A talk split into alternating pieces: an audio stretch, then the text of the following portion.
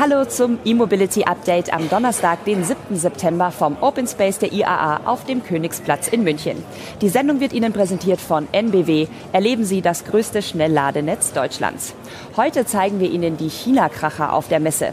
Denn die Newcomer aus dem fernen Osten schießen hier in München ein riesiges Elektrofeuerwerk ab. Außerdem erfahren Sie, wie die NBW-Ladeparks noch nachhaltiger werden. Wir laden unterwegs. Wir laden zu Hause. Wir laden 100% Ökostrom. Wir laden schneller. Wir laden alles, was uns bewegt. Willkommen in Deutschlands größtem Schnellladenetz. NBW. Wir laden Deutschland. BYD hat auf der IAA Mobility sein komplettes E-Auto-Angebot für Europa vorgefahren. Nicht nur die großen Stände auf der Messe und in der Innenstadt untermauern die Ambitionen der Chinesen, sondern auch eine selbstbewusste Brand Night zum Messeauftakt. Mit seinen Elektroautos erweckt das Unternehmen in München reichlich Interesse. Und das nicht ohne Grund. Neben dem Elektroauto-Trio aus Atto 3, Tang und Hahn bringt BYD nun auch die 800 Volt Stromer Seal und Dolphin nach Europa. Für den deutschen Markt nennt der Hersteller für den Dolphin nun konkret Startpreise zwischen 36.000 und 38.000 Euro. Dabei handelt es sich offenbar um die Bruttolistenpreise vor Abzug des Umweltbonus für Privatkunden. Das Kompaktmodell ist zunächst mit dem rund 60 Kilowattstunden großen Akku verfügbar. Daran gekoppelt sind die Varianten Komfort und Design. Die Ausstattungslinien Active and Boost mit der kleineren Batterie folgen erst Anfang des kommenden Jahres.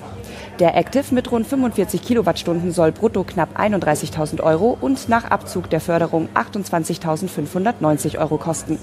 Der zweite Europaneuzugang, den es in München zu sehen gibt, ist der Seal. Die Limousine im Stile eines Tesla Model 3 wird in Deutschland in den Ausstattungsvarianten Design und Excellence angeboten für rund 45.000 Euro bzw. 51.000 Euro. Hier ist der Herstelleranteil am Umweltbonus bereits berücksichtigt. Der mit fast 6000 Euro deutlich größere Preisunterschied als bei den beiden Dolphin-Varianten ist nicht nur auf unterschiedliche Ausstattungsmerkmale zurückzuführen. Beim Seal in der Designausstattung handelt es sich um das Modell mit Heckantrieb mit 230 kW. Der Seal Excellence dagegen ist der leistungsstärkere Allrad mit zwei Motoren und 390 kW Systemleistung. Der Akku, eine BYD Blade Battery mit LFP-Zellen, kommt in beiden Fällen auf 82,5 Kilowattstunden. Das ergibt 570 bzw. 520 Kilometer Reichweite. Ebenfalls auf der IAA zeigt BYD den Seal U.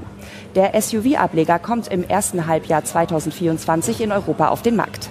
Fakt ist, BYD hat mit dem umfangreichen Messestand nicht nur den größten Auftritt der chinesischen Hersteller auf der IAA, sondern auch das größte Modellangebot.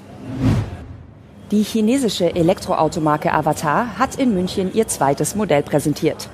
Der Avatar 12 ist eine rund fünf Meter lange Coupé-artige Limousine. Hinter dem Label stehen der Autobauer Shangan und der Batteriehersteller CATL. Avatars erster Aufschlag war vor gut einem Jahr das inzwischen in China erhältliche Coupé-artige SUV Avatar 11. Nun legt die junge Marke also mit einer großen Elektrolimousine nach und nennt erstmals auch Leistungsdaten. So wird der Avatar 12 mit zwei Antrieben erhältlich sein, als Hecktriebler mit 230 kW Leistung oder mit einem 425 kW starken Allradantrieb. Der Akku von CATL soll eine Kapazität von rund 95 Kilowattstunden bieten. Die von Avatar eingesetzte 750 Volt Plattform teilen sich beide Modelle allerdings, unterscheiden sich die E-Limousine und das E-SUV unter anderem bei der Batteriekapazität. Während das SUV mit 90 oder 117 Kilowattstunden aufwartet, ist es beim Avatar 12 besagter 95er Akku. Die Reichweite der Limousine gibt die Marke mit 650 Kilometer für den Allrad und 700 Kilometer für den Heckantrieb an. Allerdings basieren diese Werte auf dem chinesischen Testzyklus. Optisch fällt vor allem auf, dass die Marke auf eine Heckscheibe verzichtet und stattdessen ein großes Panoramadach recht weit nach hinten zieht. Zur rückwärtigen Sicht dienen Kameras anstelle der Seitenspiegel. Im Innenraum hat Avatar unterhalb der Windschutzscheibe einen rund einen Meter breiten Bildschirm als digitales Instrumentenpanel platziert. Dieser wird von zwei kleinen Infoscreens für die Bilder der Außenspiegelkameras flankiert, dem ein vierter schwebender Touchscreen vorsteht. Was die intelligenten Fahrfähigkeiten des Avatar 12 betrifft, verfügt das Modell über 29 Sensoren und einen leistungsstarken Zentralcomputer. In China soll die Limousine ab dem 6. September vom Band rollen. Zum Auslieferstart auf dem Heimatmarkt oder dem Marktstart außerhalb Chinas ist noch nichts bekannt. Die Enthüllung auf der IAA spricht jedoch klar für eine Exportstrategie. Es ist Donnerstag. Auch heute sind wir mit dem E-Mobility Update hier auf dem Next Level Ladepark der NBW auf dem Königsplatz in München. Und hier dreht sich ja alles um das Thema Nachhaltigkeit. Und das ist jetzt auch unser Gesprächsthema. Isabel Dorner ist bei mir. Sie ist Projektleiterin der NBW Ladeparks. Die Elektromobilität ist ja schon per se nachhaltig. Äh, warum treibt euch das Thema trotzdem noch um? Ja, wir wollen halt nicht nur ähm, E-Mobilität vorantreiben und auch 100% Ökostrom unseren Kunden anbieten, sondern auch das Wie. Wie bauen wir und wie betreiben wir noch CO2-reduzierter gestalten. Okay, das Thema Bau ist ja sozusagen für euch als äh, äh Hypernetz-Hochzieher-Firma äh, quasi ein ganz zentrales. Was kann man denn besser machen beim Bauen eines Ladeparks? Also man kann einerseits natürlich mehr CO2 reduzieren und auch ähm, ökologischer für mehr Biodiversität bauen. Und auf der anderen Seite kann man soziale Aspekte noch mehr in den Vordergrund stellen, wie zum Beispiel barrierearme Ladeplätze. Wenn man beim Bauen bleibt, jetzt haben wir hier sehr viel Holz, ist das schon so eine zentrale Komponente oder worauf kann man noch achten?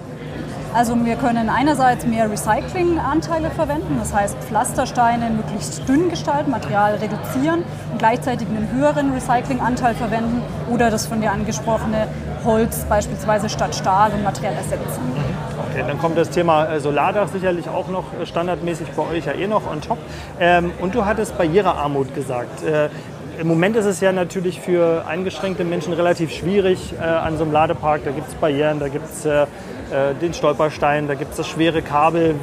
Wie werdet ihr damit umgehen? Wie sieht so ein Ladeplatz dann aus? Also auch heute haben wir schon barrierearme Ladeplätze. Die machen wir jetzt durch die App in Kürze auch auffindbar. Das ist ein ganz wichtiges Thema.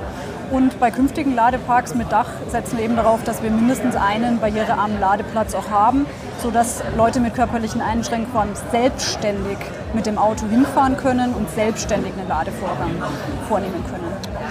Also alles nachhaltig beim Next Level Ladepark. Danke fürs Gespräch, Isabel. Danke. In den Reigen der chinesischen Hersteller in München gruppiert sich auch Xpeng ein. Die Elektroautomarke hat auf der IAA verkündet, dass sie im kommenden Jahr in Deutschland an den Start gehen wird. Bisher bietet Xpeng seine große E-Limousine P7 und sein E-SUV G9 nur in vier eher nordeuropäischen Ländern an. Nach Dänemark, Norwegen, den Niederlanden und Schweden wird Deutschland also der fünfte europäische Markt für Xpeng. Auch hierzulande wird das Duo aus P7 und G9 eingeführt. Wann genau dies 2024 geschieht, haben die Chinesen leider nicht mitgeteilt. Klar ist, mit beiden Fahrzeugen will sich Xpeng eher im Smart-Car-Bereich positionieren. Der G9 basiert auf einer auf 800 Volt ausgelegten E-Auto-Plattform mit Siliziumkarbidtechnik und soll daher für sehr hohe Ladeleistungen von bis zu 480 kW ausgelegt sein. Der P7 lädt dagegen mit 175 kW DC und baut noch auf einer anderen Plattform auf. Wie viel die Stromer in Deutschland kosten werden, ist noch nicht bekannt. Es gibt aber Anhaltspunkte aus den anderen europäischen Ländern, in denen das Duo bereits seit Februar bestellbar ist. Die Preise für den P7 starten in den Niederlanden bei rund 50.000 Euro. Den G9 bietet Xpeng dort ab rund 58.000 Euro an. Auch Liebmotor kommt nach Europa. Und zwar gleich mit zwei elektrischen Fahrzeugen. Deutschland steht ebenfalls auf dem Expansionsplan, sagte der chinesische Autohersteller auf der IAA. Bereits im kommenden Jahr will Liebmotor die Zertifizierung für zwei seiner Elektroautos für den europäischen Markt haben. Gemeint sind der T03, der bereits in Frankreich erhältlich ist, und der auf der IAA enthüllte C10. Danach will der Hersteller jedes Jahr ein neues Fahrzeug für Europa vorstellen. Bislang sprechen die Chinesen nur von Europa allgemein. In welche Märkte Liebmotor konkret investieren will, stehe noch nicht fest. Auch einen konkreten Zeitplan gibt es noch nicht. Uns fehlen die Ressourcen, um in mehreren EU-Märkten gleichzeitig zu starten, sagte uns ein hochrangiger Manager bei einem Gespräch am Rande der IAA in München. Der chinesische Hersteller sieht aber ein großes Potenzial in Europa und wolle mit fairen Preisen hierzulande eine Lücke füllen. Ob es dem Startup aus China gelingt, wird sich noch zeigen. Der C10 könnte aber durchaus den europäischen Geschmack treffen. Das SUV ist das erste Fahrzeug des Herstellers, das auf der neuen E-Plattform Leap 3.0 basiert. Der ölgekühlte Elektroantrieb hat eine Leistungsspanne von 170 bis 250 kW und soll sowohl für eine Hinterrad- als auch für einen Allradantrieb geeignet sein. In Sachen Akku setzt der Hersteller auf eine Cell-to-Chassis-Technologie. Die Chinesen sind außerdem für Kooperationen offen. Das betonten die Vertreter in München mehrfach. Dort heißt es, dass das Unternehmen vier verschiedene Technologie-Kooperationsmodelle anbiete, von Schlüsselkomponenten bis hin zu ganzen Autos. Seit ein paar Wochen kursieren Gerüchte, dass sowohl Volkswagen als auch Stellantis mit Liebmotor verhandeln. Das waren die wichtigsten chinesischen Elektropremieren hier auf der IAA. Mit dem E-Mobility Update soll es das für heute gewesen sein. Wir melden uns aber morgen noch einmal vom Next Level Ladepark hier auf dem Königsplatz in München. Denn die Sendung wird Ihnen präsentiert von NBW. Erleben Sie das größte Schnellladenetz Deutschlands. Bis morgen.